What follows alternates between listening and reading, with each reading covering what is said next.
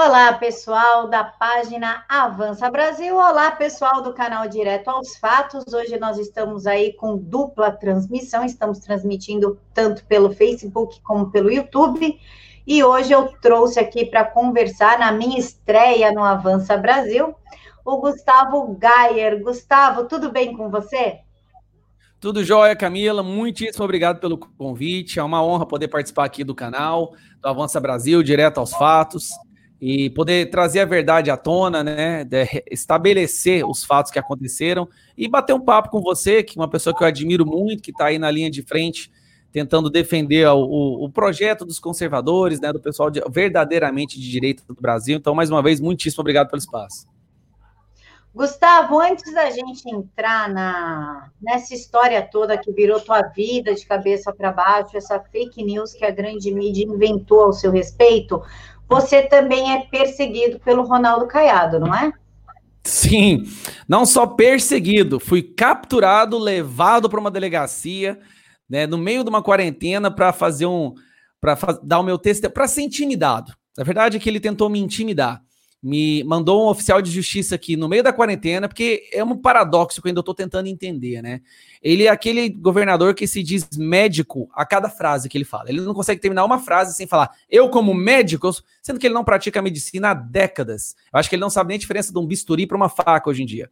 Mas ele me manda para a delegacia de crimes cibernéticos, manda um oficial de justiça e um agente de polícia aqui na minha casa me retirar de casa, ao mesmo tempo que ele manda a população ficar em casa.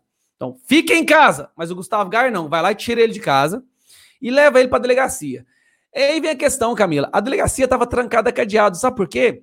Porque pelo decreto dele, ela deveria não estar funcionando. Tem um aviso gigantesco na porta da delegacia falando que a delegacia estava fechada pelo decreto até o dia tal, que todas as denúncias deveriam ser feitas online.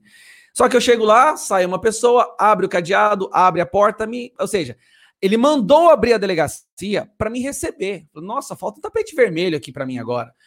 Me, me, me levou para a delegacia, me colocou numa sala, numa sala com cinco pessoas. Olha que interessante. Ninguém de máscara, nem álcool gel, nem luva, nada, tá bom? Me coloca lá para me intimidar. Basicamente é assim, ó, ou você retira o seu vídeo, e o vídeo que eu fiz, galera, para quem não sabe, foi um vídeo onde eu estava denunciando as atrocidades que ele está fazendo aqui em Goiás.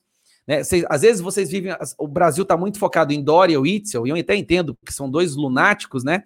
E Helder Barbalho e outro. Mas Goiás não fica fora, não fica longe, viu? O que ele está fazendo aqui são atos ditatoriais mesmo, mandando a polícia prender pessoas nas ruas porque estavam falando e dando a sua opinião, mandando, espancando pessoas que estavam tentando ir para o trabalho no ônibus.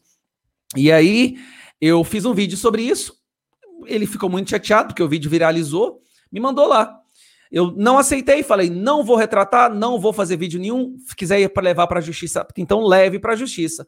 E antes mesmo de sair da delegacia, eu já comecei a fazer o meu vídeo mostrando o que estava acontecendo. Foi aí que ele enfiou os pés pelas mãos e esse segundo vídeo deu 10 vezes mais visualizações. É, foi como a minha mãe, inclusive, ficou sabendo de você. Minha mãe é tiazinha do Zap, né? É a Valerinha compartilha, tudo que cai na mão dela, ela compartilha. E ela veio falando: olha o que o Caiado fez com o menino, teve que abrir a delegacia para o menino. Você acho que ficou muito mais conhecido pela atitude ditatorial do Caiado do que pelo primeiro vídeo em que você critica ele, né? Exatamente. Isso aí é uma coisa que está se tornando recorrente. Primeiramente, você acabou de fazer o meu dia, manda um abraço para sua mãe, porque quando ela falou menino, nossa, isso me, me, me, Eu estou super alegre agora pela sua mãe ter me chamado de menino, porque eu já estou chegando meus 40 anos e ainda ser visto como menino, para mim, é uma vitória. Então, assim, todas as vezes que eles tentam, é, eu acho isso engraçado, e essa, essa última foi da mesma forma, né? Já está se tornando um padrão. Eles vêm, eles vêm com toda a força, com aquele rolo compressor de destruição, né? Tentando nos intimidar. E por incrível que pareça, a gente fica mais forte, a gente ganha mais visibilidade, mais credibilidade. As pessoas acabam vendo em nós. Eu sei que isso acontece com você também, Camila, porque é o, é o sentimento que eu tenho em relação a você.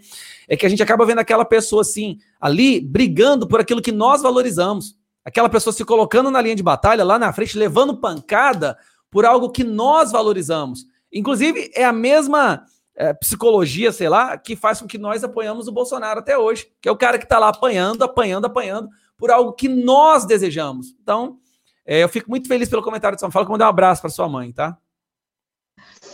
Gustavo, agora sobre a mídia. Você foi vítima aí de uma enorme fake news que colocou você numa situação extremamente complicada frente à sua família, frente à sociedade. Você pode dar um panorama do que aconteceu e como você se sentiu? Claro, vai ser um prazer. É o seguinte, no dia, deixa eu começar do, do, que, do impacto que isso teve na minha vida. Terça-feira, estou cuidando da minha vida normalmente, cuidando de uma empresa que eu tenho aqui em Goiânia, e de repente eu começo a receber vários links no meu WhatsApp. E prints também, né? E as pessoas mandando a seguinte mensagem: Gustavo, olha o que estão fazendo com você. Gustavo, olha o que estão fazendo com você. Isso foi muitas mensagens. E o interessante é que nenhuma dessas mensagens alguém perguntou, Gustavo, isso é verdade ou não? Porque são pessoas que me conhecem. Daí eu abro o link, tá lá, tem um trecho, recebo vídeos com trechos do, do jornal, com trechos de G1 e UOL, onde eu sou um agressor. Me colocaram como um agressor de enfermeiras. É, não, general, um agressor, tá? Que é algo que eu não sou. E eu fui tentar entender a história. Demorou até eu conseguir entender a forma que eles conseguiram me pegar e me colocar no meio de uma, de uma suposta agressão de um confronto que teve entre duas pessoas que eu não conhecia com aquela manifestação das enfermeiras. Isso teve um impacto na minha vida naquele dia muito grande. Eu nunca tive essa exposição muito tão grande assim pela mídia. Então eu, eu fiquei assim, em estado catatônico. pensei, nossa, falando sinceramente, a primeira impressão que eu tive foi, nossa, destruíram minha vida. Destruíram minha reputação. Desse bar que eu não consigo me erguer. Mas, Camila, de uma forma inexplicável, é, ao longo do dia eu fui recebendo cada vez mais apoio. E eu gravei um vídeo. Eu gra... Isso foi antes do Jornal Nacional. Aí eu fui e gravei um vídeo falando exatamente o que tinha acontecido. Colocando o meu vídeo original, colocando mostrando a, a linha de tempo de tudo que aconteceu. E aí que vem a questão. As pessoas ouviram o meu nome sendo colocado como agressor e foram procurar no Google, foram procurar no Instagram. Chegaram no meu perfil e assistiram o meu vídeo defesa. Pessoas que vieram me atacar ao assistir meu vídeo depois compadeceram com, a minha, com, com o que estava acontecendo comigo. Começaram a me seguir, começaram a falar, cara, eu vim aqui até para te tacar, para te xingar, mas eu vi seu vídeo agora, cara, que sacanagem que fizeram com você, que absurdo. E é o que eu estava falando, que é o padrão, né? Quanto mais eles tentam bater, na verdade eles estão dando visibilidade para que as pessoas possam vir e escutar o que a gente tem a falar e acabam tomando o nosso lado. Foi isso que aconteceu. Mas aí eu posso entrar na história verdadeira. O que, que aconteceu lá em Brasília? Posso, posso falar?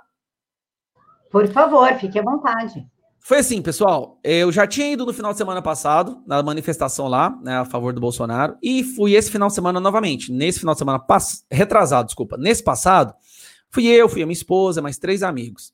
Nós saímos daqui em torno das sete horas, mais ou menos e fomos para Brasília. Chegamos no hotel, não podíamos fazer o check-in ainda. A gente começou a rodar, começamos a rodar, andar, paramos em um lugar.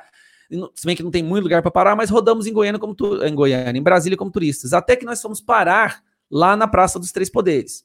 Eu estacionei lá na praça porque tinha pessoas vestidas com camiseta do Brasil, com bandeira do Brasil. Eu pensei, ó, tem um pessoal aqui que provavelmente veio para manifestação, vamos parar aqui.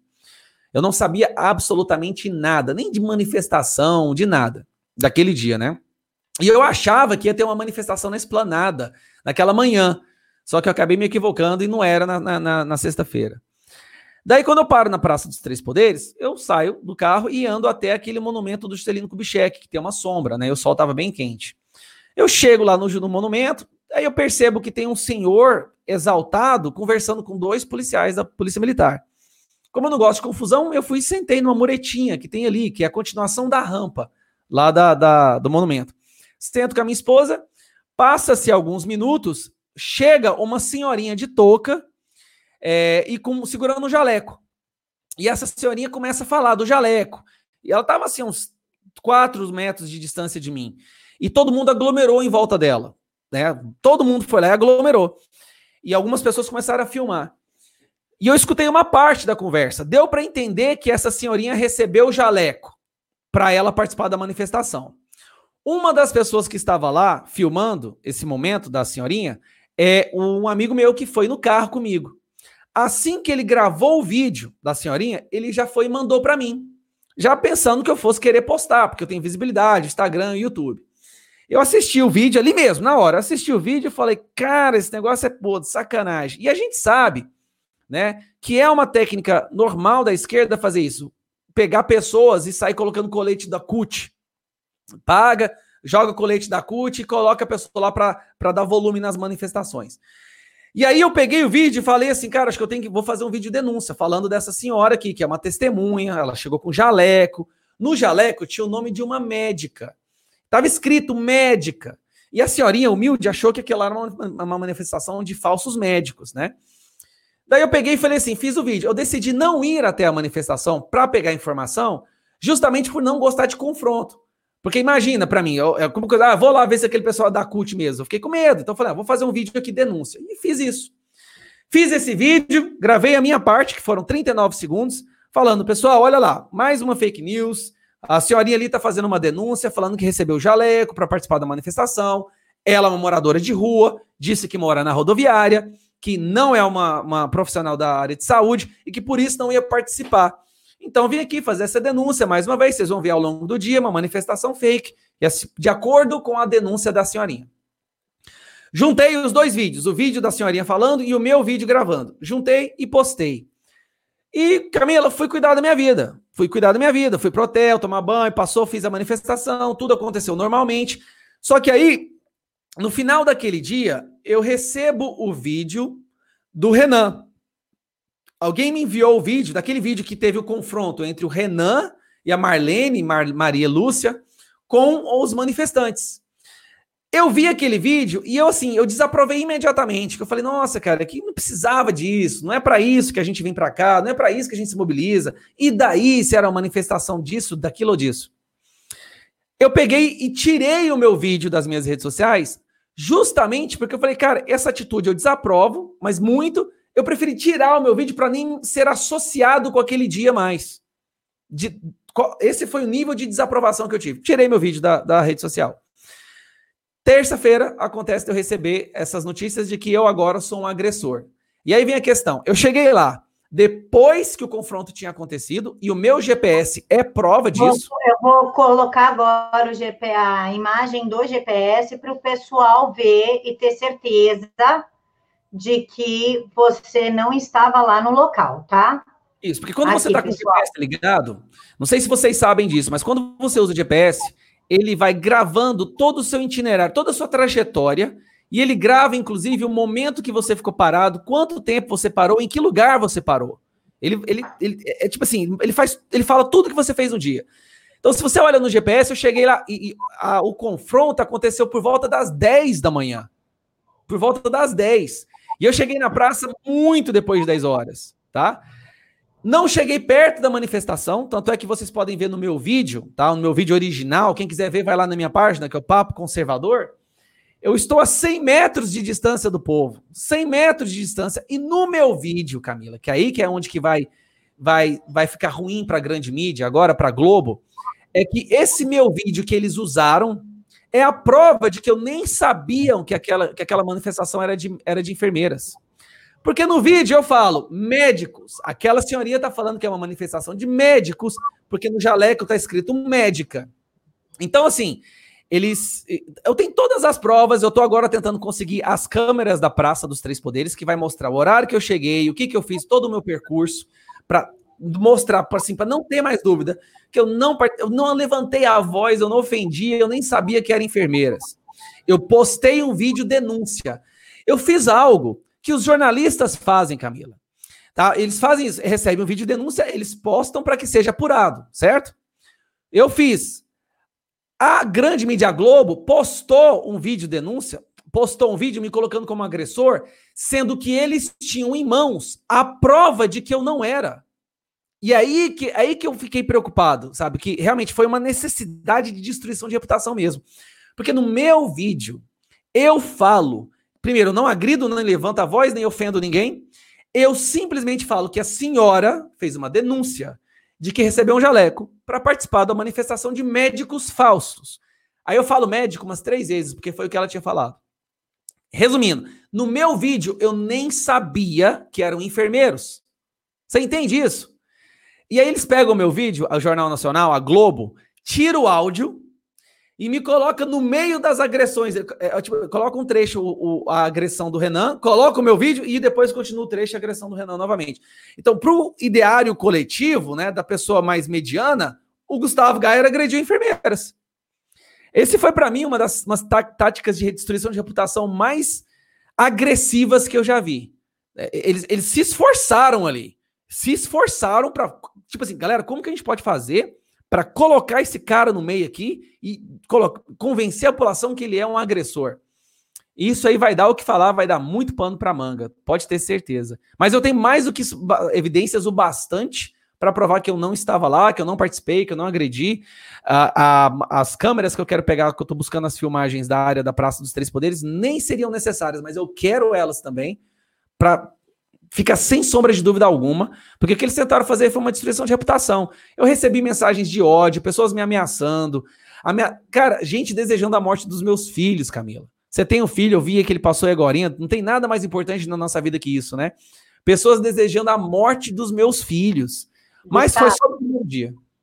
Eu tenho dois filhos, né? Eu tenho uma menina de 12 e um menino de 4. E o antagonista pegou a morte da minha avó, que estava com 100 anos. Ela morreu por Covid. E eles me usaram, usaram a morte da minha avó para me atacar por ser bolsonarista, né? A matéria foi amplamente divulgada e estou processando eles. E o pessoal ameaçou os meus filhos. Sério? Espero que seus filhos peguem, espero que morra para você entender pegaram foto dos meus filhos e botaram futuro, futuros mortos pelo Covid, está na hora Não. da mamãe aprender a seriedade do vírus. Fizeram. E, Gustavo, eu pedi o direito de resposta do antagonista no Diário do Centro do Mundo, Brasil 247, todas as mídias que me atacaram através da minha avó. Você não pediu o direito de resposta? Eu estou seguindo a, o, o, o, conselho dos meus advogados. Eles disseram o seguinte, Gustavo, se você pediu o direito de resposta agora, vai diminuir o, a penalização que eles vão sofrer de acordo com o processo judicial, tá? E até mesmo indenização. Vai amenizar, sabe? Então eles falaram para mim escolher. O que, que você prefere fazer? Cara, eu falei, eu quero machucar eles da mesma forma que eles tentaram me machucar. Eu quero chegar com pé, no, pé uma pesada no peito mesmo. Então o que, que acontece? Eu vou esperar uma, uma, uma ordem judicial de direito de resposta. Eu não quero retratação. Eu quero uma ordem judicial de direito de resposta, onde eu possa ou redigir o texto que será lido, ou gravar um vídeo que será emitido no Jornal Nacional. E aí eu vou dar a minha resposta, Camila. E vai ser uma resposta assim. Aí vai ser, eu vou lavar a minha alma. E eu tenho mais do que provas o bastante para conseguir isso. E, Gustavo, é, eu posso mostrar o documento que você recebeu do sindicato? Você quer falar do documento? pode, pode. Mostrei que eu até vou explicar né? o que, que é que está acontecendo, né?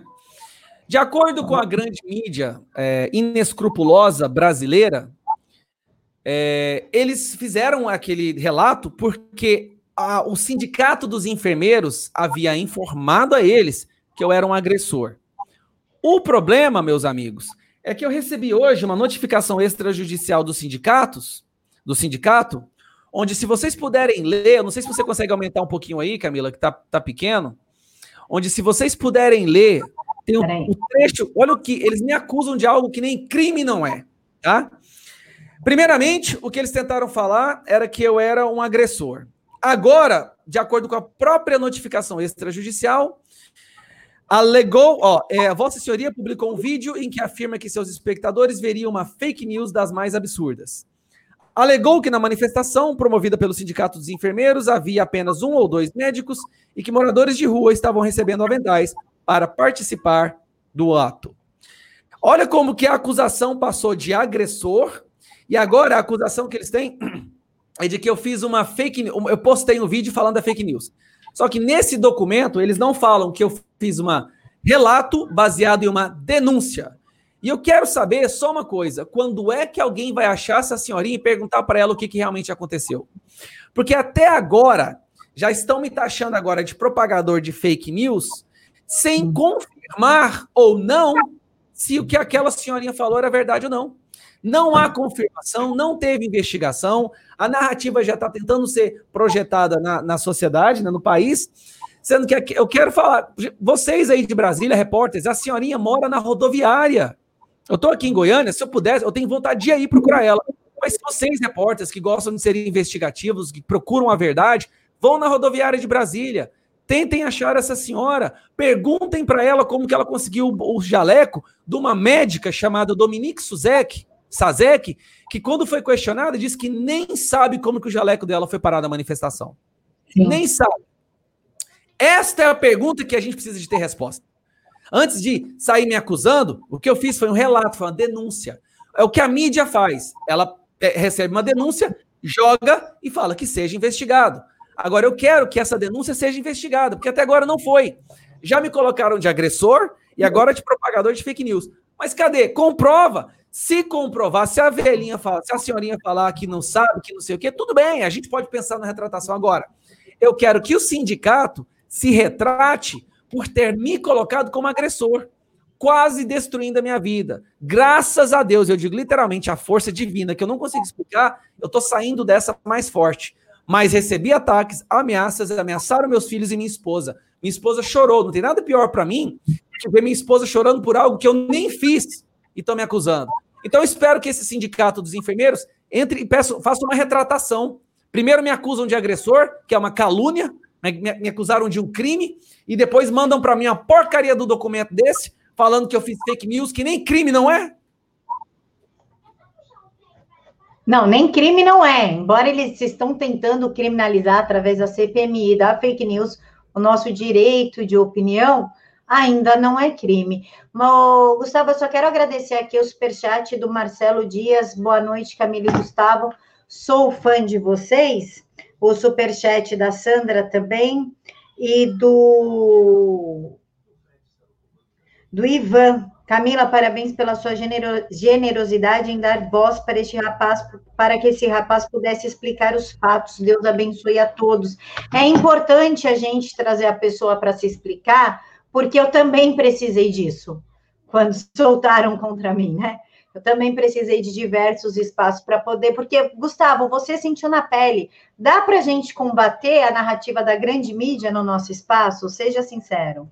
Está se tornando cada vez mais possível. Ainda não é uma luta justa, né? Você sabe disso. Nós, nós é Davi contra Golias. E o Golias ainda tem a, a, a, a predominância da fábrica de narrativas. Nós não estamos tentando apropriar da fábrica de narrativas, a gente está tentando trazer a verdade. É isso. Só que aí tem uma questão, Camila, que está a nosso favor. Tá? Você fez essa pergunta e eu, eu me faço essa pergunta todos os dias. Será que nós vamos conseguir lutar contra um sistema tão poderoso? A questão é que a mentira, ela precisa ser martelada, triturada constantemente na cabeça das pessoas. Ela não tem vida útil longa. Mas a verdade, ela só precisa de um suspiro. A verdade só precisa de um sussurro. Você faz um sussurro da verdade, é impressionante o quanto ela consegue se propagar. Porque quando a gente escuta a verdade, parece que a gente tem uma, um sexto sentido que dá um clique e fala: não, peraí, isso aqui faz. É isso aqui. Agora, a mentira não, ela tem que ser martelada, ela tem que ser gritada o tempo inteiro. E é o que a mídia vem fazendo. Só que o que, que nós estamos percebendo? Eu lembro de uma pesquisa de 2019, do finalzinho de 2019, onde a, a mídia tinha menos credibilidade. Tipo assim, acho que 72% da população não acreditava na mídia mais. E aí é perigoso, Camila. Por que, que é perigoso? Porque a gente precisa de uma mídia honesta, até mesmo para colocar em xeque os governantes. Suponhamos que daqui 10 anos vem um outro presidente, né? Ou talvez, ou talvez depois que a Laurinha for presidente, aí daqui uns 50 anos, vem um outro presidente e aí esse presidente cometa atos ditatoriais, cometa crimes, rasgue a Constituição. Se a mídia continuar nesse caminho, ela vai estar tão descredibilizada que nós não poderíamos mais contar com ela para nos informar de situações emergenciais. Um exemplo, vou dar um exemplo aqui.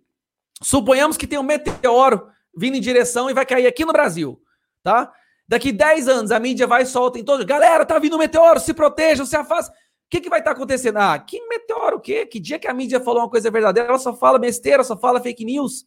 Então, esse processo que a mídia está entrando de viver atrás de, de, destruição de reputação, de fake news, essa ideologia que dominou completamente, né? Porque a mídia é completamente esquerdista, esse ódio que ela propaga o tempo inteiro, disfarçado de amor, porque eles enganam os mais incautos, vai fazer com que eles percam credibilidade. E um dia que realmente seja necessário uma mídia de divulgação de informação rápida, porque diferente da internet, né? Eles têm uma de, de, é, eles propagam informação rápida, a gente não vai acreditar. Aí a história do menino que gritava lobos.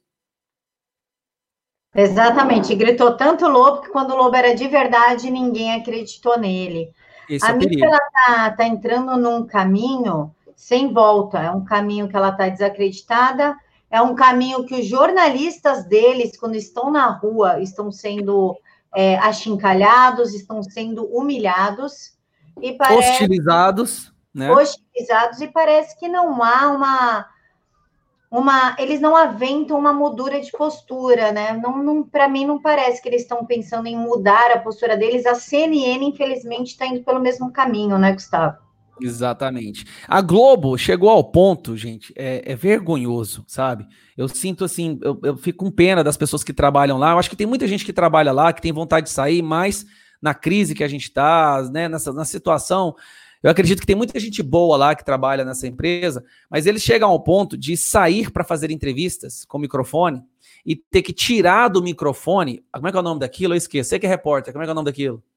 É a Monópula. do microfone. A cópula do microfone. Cópula. Eles têm que tirar a cópula da Globo, porque senão, não passa cinco minutos, alguém vai e passa Globo, é, grita Globo lixo. Eles têm que tirar. Por quê? Porque eles não são aceitos. A população não tolera mais.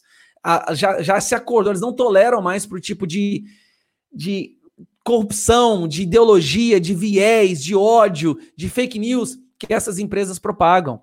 Olha que vergonha. É como se você trabalhasse numa empresa e você saísse para prestar um serviço e tivesse que tirar o uniforme da empresa, porque essa empresa só é rejeitada pela maioria da população. Sabe? E, e, e eles não acordam para a vida. Eles estão indo para tudo ou nada. Então, assim, eu, eu fico tentando. Eu, eu passei várias horas já. Tem dias que eu fico tentando entender por que, que mesmo. Por que, que mesmo. Te divulgar para mim. Obrigado, Roberto. Porque que mesmo eles perdendo a audiência, se bem que não agora no, Covid, eles conseguiram criar uma narrativa para jogar todo mundo em casa, né? Então eles nunca tiveram audiência tão boa quanto agora. Mas durante esses últimos anos, mesmo perdendo audiência, sendo descredibilizados cada vez mais, a mídia imprensa quase morrendo, tendo prejuízos é, de quase meio bilhão, porque você sabe, né? Em 2017 eles perderam 80 milhões, em 2018 eles perderam 500 bilhões, eles tiveram 500 bilhões de prejuízo à Rede Globo. Né? Eles sobreviviam única e exclusivamente por causa de investimentos bancários. E a taxa de Selic em 2017, você lembra, né? Estava alta, então era bom fazer investimento. Quanto mais alta a taxa de juros, mais rende seus investimentos. E aí, olha que o, qual foi o desastre para a Globo? Foi o Bolsonaro ter chegado à presidência e dado uma estabilizada economia, colocado a casa em ordem na hora que coloca a casa em ordem, estabilizou a economia, o Brasil começa a crescer novamente, a taxa Selic despencou para patamares recorde. Aí o rendimento desses investimentos da Globo caiu também. Então a Globo não ganha dinheiro mais com venda de tempo de, de, de mídia, já não ganha dinheiro mais. Eles estão desesperados. Eles precisam do caos. O caos, o colapso da economia vai elevar a taxa de juros e os investimentos bancários eles vão voltar a render. E eles sobrevivem hoje disso. A Globo não sobrevive de tempo de, de venda de propaganda, nem nada disso. Eles sobrevivem dos investimentos que eles têm, única e exclusivamente. Agora, com a taxa baixa, eles estão capengando. E aí vem o desespero. Eu acho, Camila, que é uma situação de sobrevivência que eles estão passando agora. É tudo ou nada. Se eles não causarem um caos, se eles não trouxerem um desastre econômico agora, que eleva a taxa Selic na época da Dilma, eles não vão sobreviver. Ah, e o Bolsonaro cortou também a torneirinha da corrupção, né? Que pingava na, na grande mídia, pingava lá nas emissoras, porque enquanto o Jair Bolsonaro manda um cala-boca, o Lula pagava para esse cala-boca, né? Como o Dória, ele paga para calar a boca da mídia, ele não sabe mandar calar a boca, ele não tem poder para isso. Exatamente. Isso, quando a gente arruma a casa, os ratos saem numa velocidade, né? Eles ficam meio furiosos. Isso, e assim, é, o rato, eu, eu, faço uma associação que é o tamanduá bandeira, né? Eu sempre escuto que o, tama, tama, o tamanduá bandeira é um animal bonito de se ver de longe, mas se você encurrala ele, é um dos mais perigosos que existe. Você já viu essa história? Então, eles estão vivendo agora o tamanduá bandeira encurralado, tá? Eles estão encurralados, eles estão no momento agora que é de sobrevivência, é tudo ou nada. E é por isso que eu acho que. É por isso que elas dizem assim, né? Sempre piora antes de melhorar. como eles estão chegando num ponto de quase ruptura total, é perda completa mesmo da, da, da do domínio da narrativa e é, é, o tudo ou nada. Eles, você, você percebeu que há uns dois anos atrás eles eram mais comedidos, eles sabiam atacar de uma maneira que passava a imagem de neutro. Hoje eles não estão preocupados mais com isso. Eles atacam diretamente mesmo, viram os olhos, fazem cara manchetes estapafúrdias, criam fake news, destruição de reputação. Por quê? É porque eles estão percebendo que o, o relógio está batendo, eles têm a vida deles ali tá, tá para acabar, porque se eles não derrubarem o presidente, se eles não voltarem ao caos, eu falando da Rede Globo especificamente, se eles não voltarem ao caos, elevarem a taxa Selic, eles não vão sobreviver. O povo não assiste Globo mais. As pessoas que assistem a Globo, que esse sim eu chamo de gado midiático. Né? O que, que é o gado midiático? Aquela pessoa que vai para onde o berrante midiático toca. Se o berrante, Bolsonaro falou que vai fazer churrasco. Nossa, Bolsonaro, vamos atacar a história do churrasco. Bolsonaro falou agora que não sei que vai foi visitar os amigos a, a padaria em Ceilândia. Aí vai todo mundo lá visitar, né? Atacar. Então assim, eles não têm uma opinião própria, eles só regurgitam mantras e manchetes e é uma é uma é a maioria da população não, mas é escandalosa. E às vezes dá a impressão de ser uma maioria, mas não é, é o gado. Esse sim, Camila, é o gado.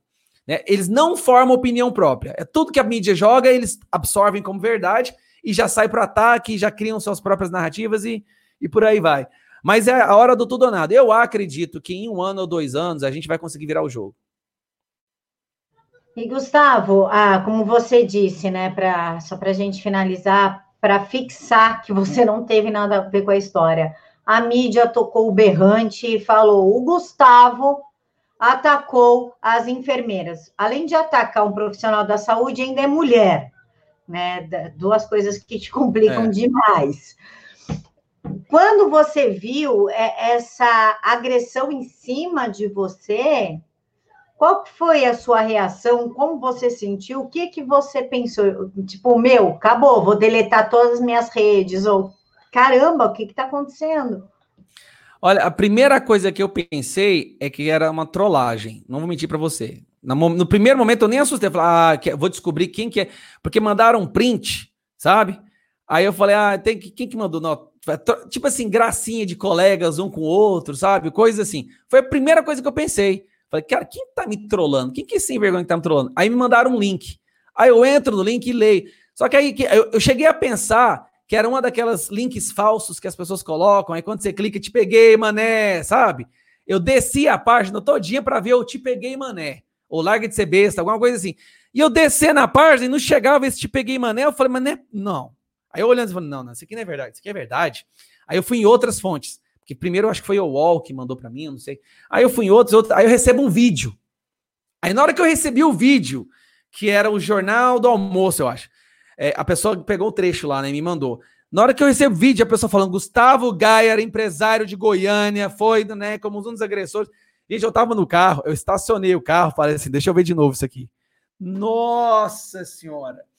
Primeira coisa que eu pensei, eu falei assim, meu Deus, o que, que eu faço agora? Eu não vou mentir, veio aquela sensação, agora acabou minha vida, agora acabou. Que, que eu, pequeno, com um canalzinho ali de 150 mil pessoas no YouTube, como que eu vou conseguir resgatar o meu nome com todo esse. Não, e pior que foi, foi assim, sincronizado, sabe, Camila? Foi sincronizado. Toda a grande mídia, parece que eles vieram. Eles devem ter um grupo do, do gabinete do ódio. Que ele fala, galera, ó, hoje nós vamos destruir esse cara aqui. Esse é o texto. Aí eu acho que. Porque você já percebeu que os textos não mudam, as manchetes são as mesmas, né? Aí eles pegam Ctrl V, Ctrl C, sai jogando. 3, 2, 1, todo mundo vai. E pá. Aí eu vi aquilo, tô destruído agora, acabou, acabou. Fui para minha casa, chamei minha esposa, falei, olha, tá acontecendo isso, isso e isso. Aí, coitada, ela ficou desesperada, começou a chorar. E aí eu comecei a receber mensagens. Aí vi as mensagens, tá? Morre, não sei o quê, onde você tá, vou te matar. Cadê seus filhos? Seus filhos têm que morrer para você aprender. Eu, Nossa senhora. Mas foi passando o tempo, veio o apoio. E veio o apoio das pessoas que Gustavo, calma, não fica assim não, fica relaxado. Aí entraram em contato comigo pessoas que também já sofreram isso. Tá? Pessoas, youtubers famosos que já sofreram isso, já entraram em contato comigo, falaram: Ó, oh, cara, fica relax aí, fica de boa, que você vai sair dessa maior. Você vai sair dessa mais forte. Fica tranquilo, pá. Advogado, cara, advogados do Brasil inteiro entrando em contato comigo, falando assim: olha, trabalho para você de graça. Se preocupa não, já te conheço, já te acompanho no canal e não sei o quê. E esse apoio me reergueu. E eu acredito que eu acredito que muita gente orou por mim, Camila. Não sei como é que é você, mas eu acredito que muita gente começou a orar por mim porque eu comecei a me sentir uma força. Tipo, eu vou enfrentar esse povo, eu vou enfrentar essa máquina. Eu vou e vou conseguir. E eu, eu não sei se foi uma megalomania, mas eu achei que eu ia conseguir mesmo. E sair dessa mais forte. Meu, meu, minha, minha, minhas redes sociais, o meu Twitter triplicou. Eu tinha mil e poucos seguidores no Twitter, eu tô com quase 4 mil. Meu Instagram aumentou uns 20%. Meu YouTube, tô fazendo lives com pessoas que eu admiro. Olha que legal. Aquelas pessoas que eu já admirava. Camila, eu tô aqui conversando com você agora. Você tá entendendo? Eu era assim, uma pessoa que acompanhava os seus artigos, seus reportagens e tal. Eu pensava, que massa, cara, essa menina é porreta mesmo. Ela vai lá, enfrenta e apanha e não larga. E agora eu tô aqui. Então, na verdade, foi um dia que eu fiquei mal e de lá em diante eu tô só percebendo o tanto que isso foi bom para mim. E principalmente quando o processo chegar lá, que daí vai ser muito bom para mim. Ser. Eu nos meus, eu tô pedindo indenização, lógico. A Kátia botou aqui, boa noite, Gayer, e boa noite, Camila. Há mais de 10 anos eu não assisto a Rede Globo. Sempre disse que essa mídia é podre, mas muitos não acreditavam em mim. Agora estão vendo que eu estava certa. É, o meu avô, já falecido, que Deus o tenha, em 2000, ele faleceu em 2005, Gustavo. Quando tinha malhação, eu era adolescente, a malhação que era na academia ainda, eu era viciada em malhação, e o meu avô falava a Globo é para comer cérebro. A Globo é para te deixar burro. Aquela uhum. época, meu avô já falava. Imagina hoje em dia. E isso que você falou, a gente apanha e a gente cresce, a gente não larga. A primeira porrada, primeira que eu também foi do antagonista no Blogueiras de Crachá, né? Eu passei o que exatamente o que você passou: desespero, minha mãe chorando, eu perdi o emprego. Na primeira porrada, você fica meio assim, né? Você fala, nossa, meu, meu, fui para lona, já era. Aí começa a vir um apoio, pessoas que eu admirava, tipo Senso em Comum, Flávio Morgenstein, que eu sempre fui muito fã do Flávio, vieram falar comigo, aí você fala, cara, eles não têm mais esse poder que eles acham que ele tem. Não no tem. primeiro dia, a, a, porrada é forte, você vai para lona. É. Na segundo, no segundo dia você levanta, no terceiro você mesmo tá zoando já com a situação. Eu tô é? desse jeito, eu tô desse jeito. eu já tô na mó zoeira. Foi que assim, gente, e, e, assim, eu, na primeira porra, essa não foi minha primeira, para te falar a verdade. A primeira foi do Ronaldo Caiado. Eu, eu assim, nunca que eu ia. Eu chego lá na delegacia e eu, eu já fui com um advogado, porque eu já sabia, uma pessoa para abrir uma delegacia numa quarentena não é fracote. Deixa eu já. Eu chamei foi dois advogados para ir comigo. E eles foram na frente para pegar para entender o que, que, tinha acontecido, sabe? Na hora que eu chego lá, ele me chama lá, ele senta comigo, ele olha para mim. Coitado, meu advogado nunca tinha passado por essa situação também. Ele olha para mim e fala: Gustavo, senta aí, deixa eu te contar. É o seguinte, cara. Quem te chamou aqui foi o governador. Ele estava assustado, sabe? Ele, eu vi que ele estava assim assustado. Assim, pai, foi o governador, mandou você chegar aqui. Aquele momento foi meu primeiro baque, Camila. Foi onde eu, eu, no, eu tive que sentar. Eu falei, o quê? Você tá brincando comigo? O governador mandou. Aí eu pensei, cara, e, e assim, Camila, o governador de Goiás tem uma história. Não sei se você sabe, mas ele tem uma história. A família dele em Goiás tem uma história. Se vocês acham que a história dos Gomes é ruim, sabe? É uma história de cangaceiros e tal. A família Caiada aqui em Goiás, é, é, se fosse fazer um filme, seria como se fosse o massacre da Serra Elétrica. É um pessoal assim que todo mundo tem medo. O, Go o Goiânia, cara, não fala dos caiadão que você sabe aí, né? A família dele, você sabe que já né, sumiu um monte de gente aí. Tem até um videozinho de uma senhora que viralizou, que ela fala assim, eu até postei no meu vídeo, que ela fala assim, a, a família do Caiado, os famílias lá na fazenda dele matava o povo lá. E a, ó, isso aqui é uma, quem fala foi a senhorinha, tá? E tem um vídeo dela que viralizou. E todo mundo que é mais antigo aqui sabe da história também da família dele. Mas, voltando ao assunto, eu fiquei com medo. Eu fiquei com medo. Eu ficava dirigindo aqui em Goiânia olhando para o retrovisor o tempo inteiro. Olhando para o retrovisor, tentando evitar sair de casa. Mas eu comecei a pensar o seguinte, Camila. Chega de viver numa sociedade onde a gente tem medo dos poderosos dessa maneira. Essa não é, esse não é a sociedade que eu quero deixar para os meus filhos. Eu não quero jamais ter que virar para o meu filho e falar assim: ó, oh, Gabriel, não mexe com tal político, não, porque senão você pode morrer. Cara, isso não existe. Teve uma hora que eu parei e você, não, tem que parar com isso, a gente tem que parar. Tá na hora é de progredir. Cangaço, né? Uma época de Hã? cangaço. A gente não tá no cangaço, né? Não estamos mais no cangaço, não estamos mais. A gente evoluiu. A gente não deve mais deixar de dar a nossa opinião, porque tem alguém que tem fama de matador, de assassino, de cangaceiro, de, de, de que nem a Ciro, Ciro Gomes por lá e por aí vai. Não, tá na hora de passar. A gente tá na hora de passar por isso, eu não vou aceitar isso mais. Então aí, fiz o meu vídeo, viralizou, veio a Joyce também, fiz outro vídeo, pancada nela também. E assim, cada vez que vem uma pancada, eu faço um outro vídeo e o meu canal sobe e a minha visibilidade sobe e eu acabo tendo mais credibilidade, mais apoio e esse apoio faz toda a diferença para a gente enfrentar essa essa, essa, essa, essa máquina, né? Que nome que você dá para isso daí, Camila? Você que está sofrendo, apanhando, que nome que você dá para esse tipo de comportamento desse povo? É uma máquina de desinformação, né? É uma, é uma máquina, uma de, máquina de, produzir zumbis, é uma máquina de desinformação. Enquanto o Congresso é máquina de moer gente, a mídia é uma máquina de desinformação. Se a gente não parar ela, ela vai parar a gente. O Paulo Santista disse: verdades sejam ditas, a nossa, a nossa vida e a revolução conservadora não serão televisionados.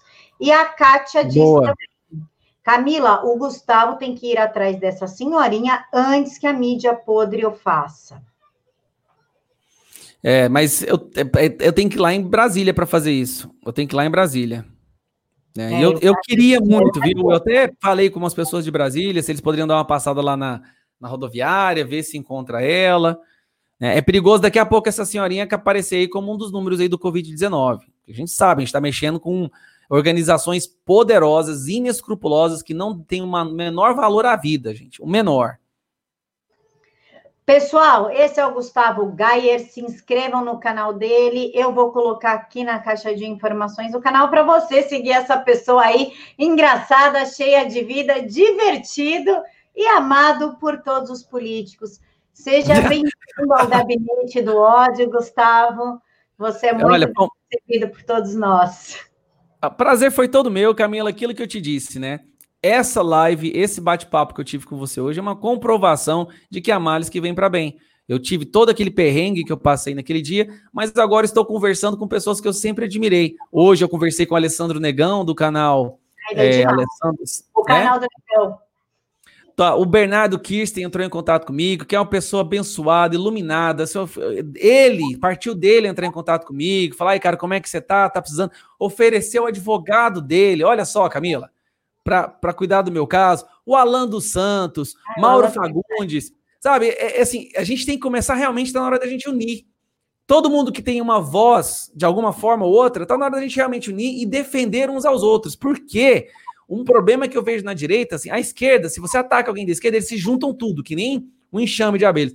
A direita ainda tá meio assim, fragmentada, os conservadores, né? A gente tem que se unir, galera. A gente tem que se unir, proteger uns aos outros. Camila, inclusive, se alguma vez acontecer alguma coisa dessa com você também, me manda um print, manda uma mensagem para mim, que o que eu puder fazer dentro da limitação da minha visibilidade, eu vou sem hesitar.